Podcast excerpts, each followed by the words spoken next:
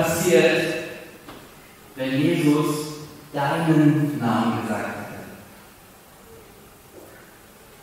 Was wäre passiert, wenn er dich bei deinem Namen gerufen hätte? Und wenn er dir in die Augen gesehen hätte und gesagt hätte, komm mit mir.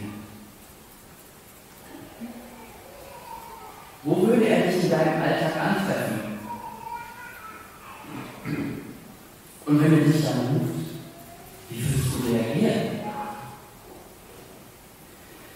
Die Szene, die wir gerade gesehen haben, kommt aus der Fernsehserie The Chosen. Kann ich jedem nur empfehlen, kann man auch im Internet anschauen. Und die zeigt, wie Jesus seinen Jünger Matthäus beruft. Ab diesem Tag war Matthäus mit Jesus unterwegs. Er ist mit ihm mitgegangen. Liebe Nike, liebe Lisa, liebe Gemeinde, herzlich willkommen. Schön, dass ihr alle heute an diesem besonderen Sonntagmorgen hier seid. Wir feiern heute, dass Gott euch beide ganz konkret bei eurem Namen berufen hat. Wir feiern eure Tochter.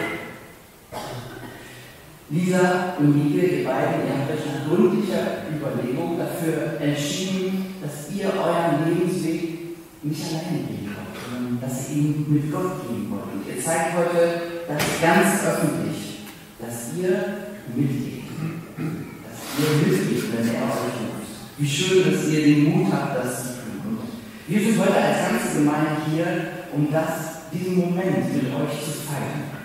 Wir sind dabei, das äh, zu bezeugen und wir sind der alle der Überzeugung, dass diese Entscheidung, die ihr getroffen habt, richtig, richtig gut ist. Und wir wollen natürlich auch euch feiern.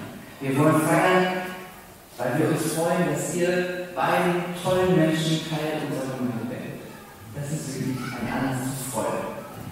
Bevor es gleich richtig losgeht mit der Taufe und mit allem, habe ich jetzt noch ein paar Gedanken mitgebracht für euch zu dieser Szene, die wir gerade gesehen haben, zu dieser Geschichte.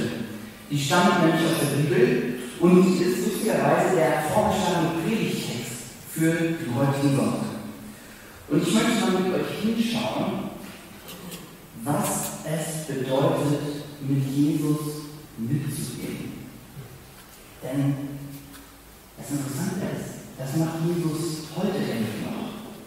Er ruft immer noch Leute bei, seinen, bei ihrem Namen. Und die Leute gehen mit, offensichtlich. Hier sitzen zwei.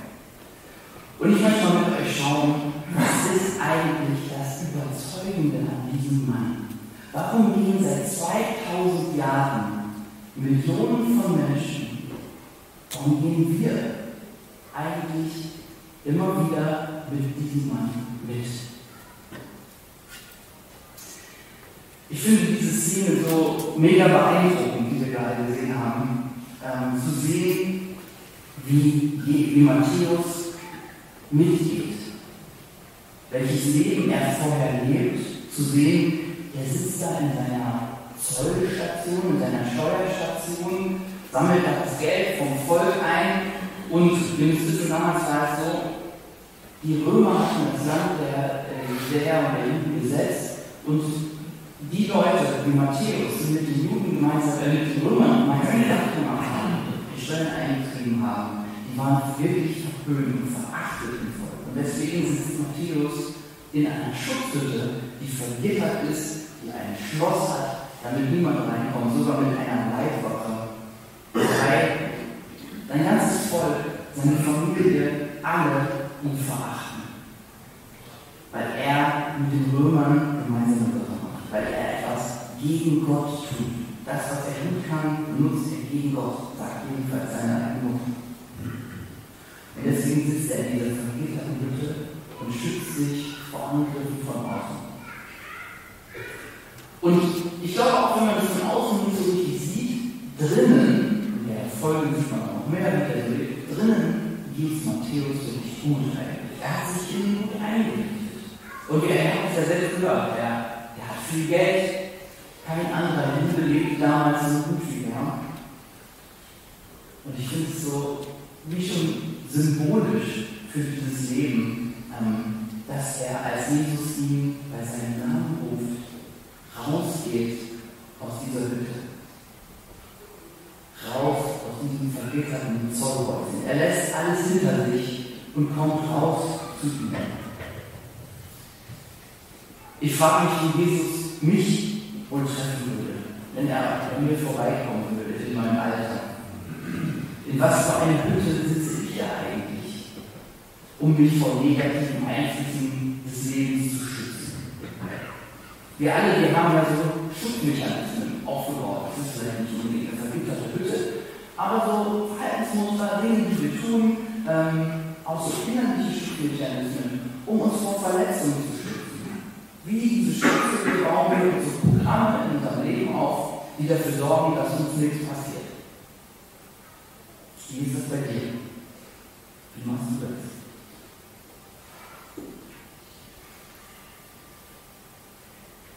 So ein Schutzraum, wie der Matthäus ihn hat, scheint jetzt trotzdem irgendwie nur so eine zweitbeste Lösung zu sein.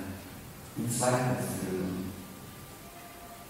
Matthäus jedenfalls, der sieht Jesus, er sieht ihn mit den Augen und entdeckt in ihm irgendwie Besseres. Jesus guckt ihn an und er sieht, das ist meine erstbeste Lösung. Er verlässt seine Zollstation und macht sich auf den Weg in ein komplett neues Leben. Und ich kann mir irgendwie gar nicht vorstellen, wie, wie hoch diese Hemmschwelle für Matthäus äh, gewesen sein muss, die er hier innerhalb weniger Sekunden hinter sich lässt. Warum macht er das? Warum lässt er sein ganzes Leben zurück? Der Centurio hält ihn noch zurück und willst du das wirklich alles aufgeben? Ja. Warum macht er das?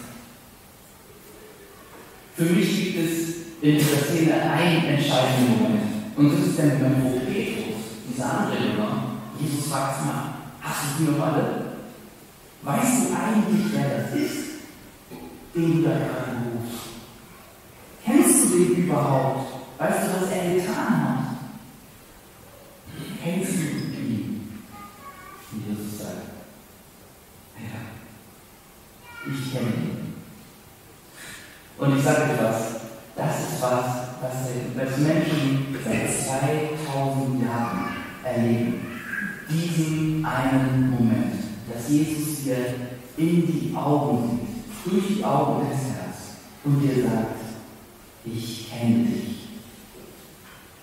Ich kenne dich. Ich weiß, wie du heute drauf bist und ich weiß warum. Ich kenne deine Stärken. Ich kenne deine Schwächen. Ich kenne deine Vorlieben. Ich kenne auch deine heimlichen Sehnsüchte.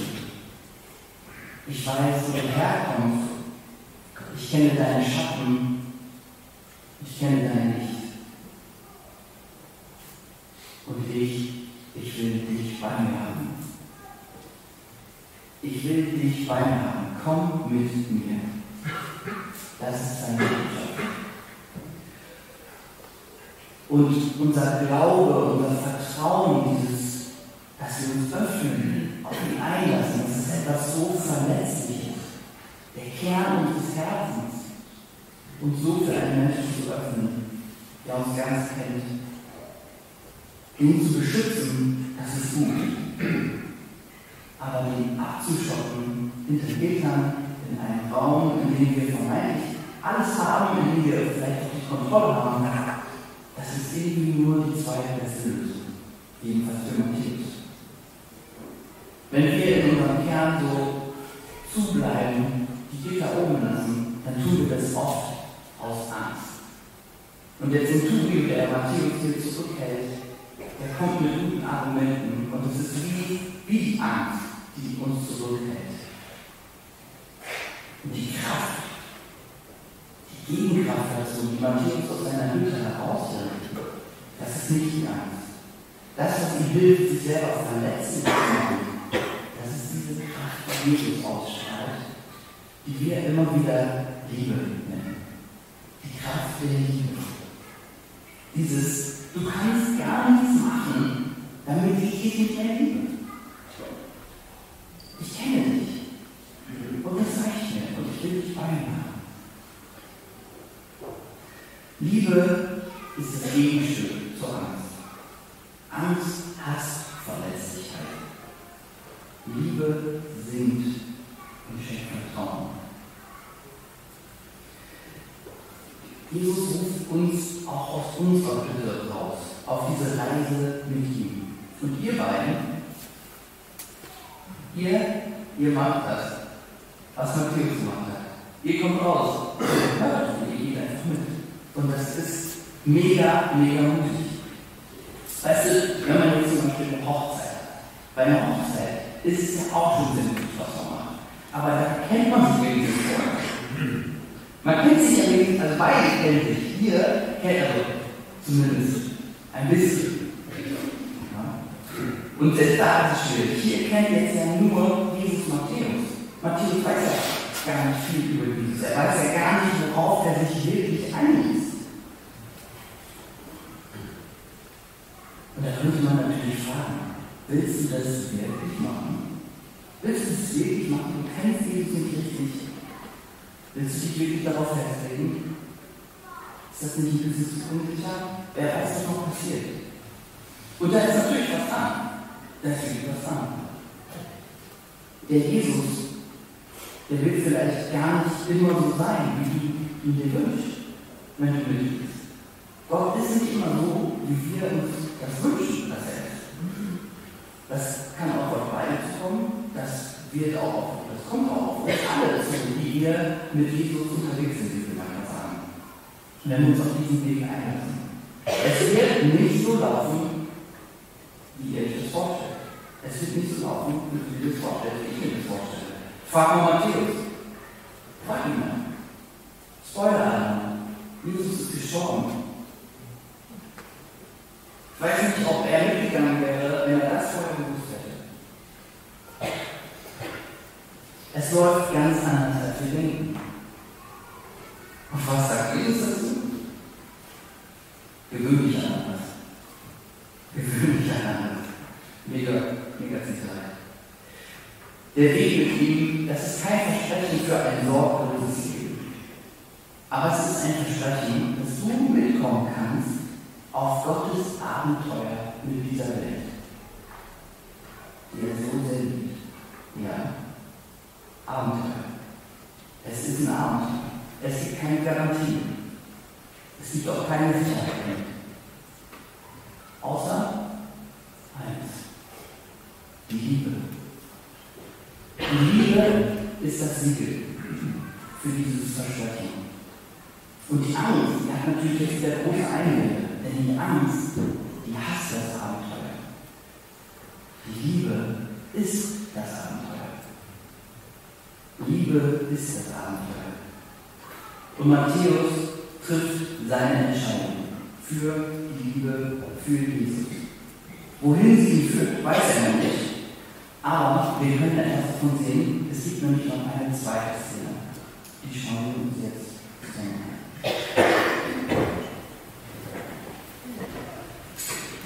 Ja, du bist heute der Gastgeber, Matthäus. Jesus hat seine Worte wahr. Er hat seine Freunde eingeladen, die zu essen bei Matthäus zu Hause.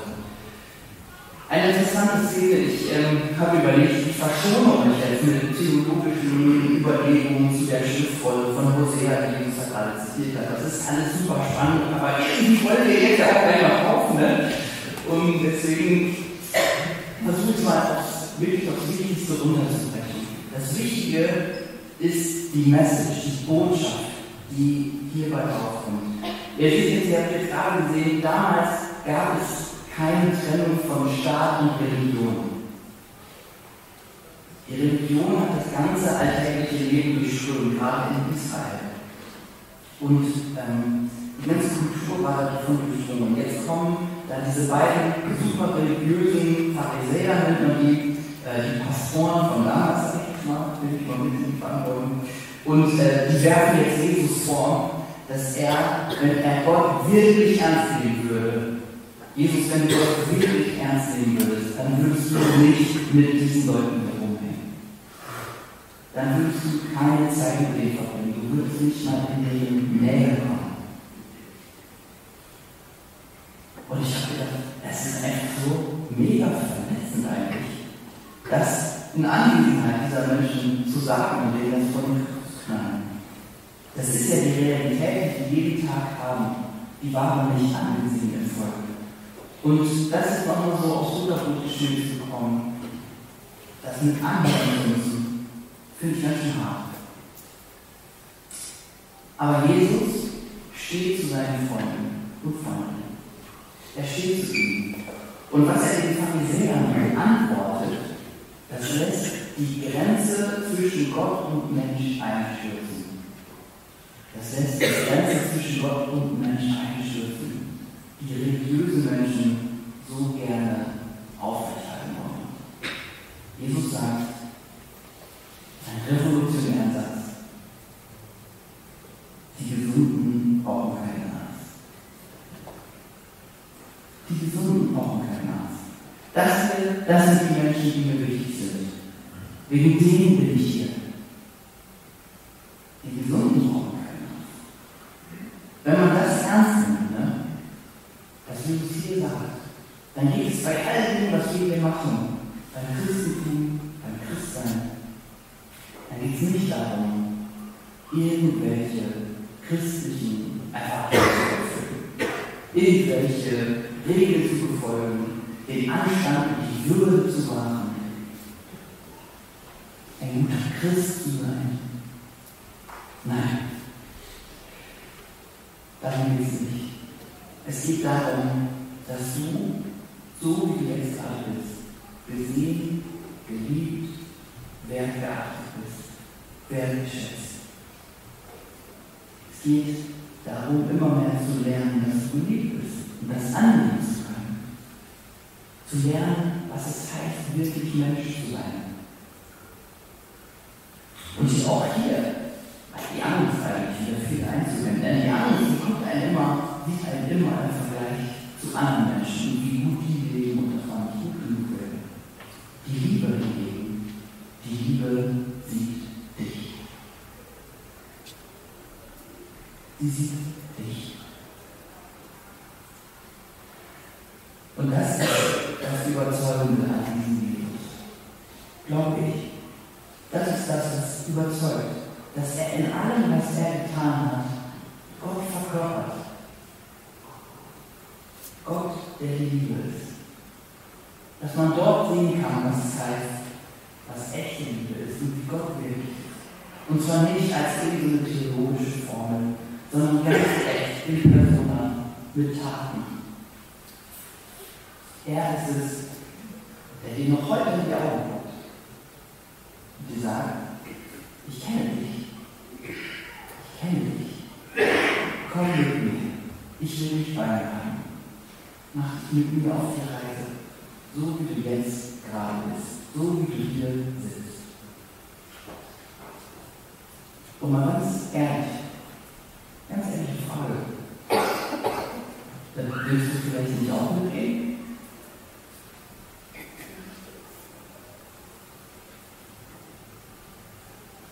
Ist es eine Option für dich, dahin zu gehen? Ich meine, wenn du möchtest, komm doch mit.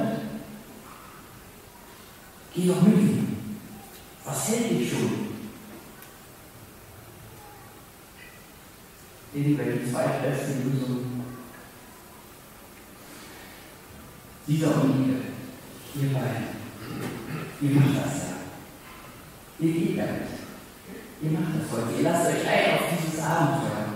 Und ihr nehmt uns ein kleines Stückchen mit. Und dafür danke ich euch wirklich. Danke, dass ihr euch das traut und dass ihr das öffentlich hier macht. Denn uns anderen gibt es heute die Gelegenheit, mal auch über uns selber nachzudenken, während das hier alles passiert und wir feiern. Vielleicht hast du heute auch das Gefühl, dass du deinen Namen hörst. Und du willst auch mit. Dann ermutige ich dich. Lass diesen Moment nicht verstreichen. Halte das fest. Und sprich gerne heute nach dem Gottesdienst mit jemandem hier von uns aus der Gemeinde. Vielleicht mit Gunnar, der die Donation gemacht hat, oder mit mir, oder mit jemand anderem hier aus der Gemeinde, den du vertraust. Mach das. Sei mutig. Vielleicht bist du aber auch schon ganz lange mit Jesus unterwegs. Vielleicht hast du schon vor vielen Jahren oder vor wenigen Jahren gesagt, ja, ich gehe mit. Und du hast heute trotzdem das Gefühl, dass der jeder neu ruft. Dass er dir in die Augen guckt und sagt, komm mit.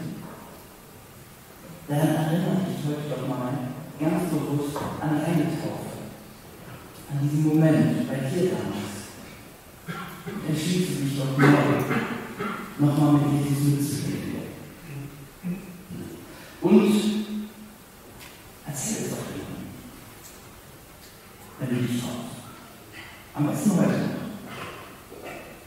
Entscheide dich für die Liebe und erzähl sie an. Liebe Lisa, liebe Liebe, jetzt geht es endlich los. Ihr zeigt uns heute ganz öffentlich, wie das geht, wie ihr mitgeht.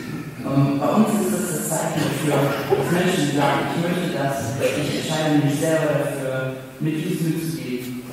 Die Taufe, dass wir erwachsene Menschen taufen, die Unterhausen taufen. Und ich ähm, bewundere euren Mut, dass ihr, dass ihr heute vor uns macht, und dass ihr euch auf diesen Weg einlasst.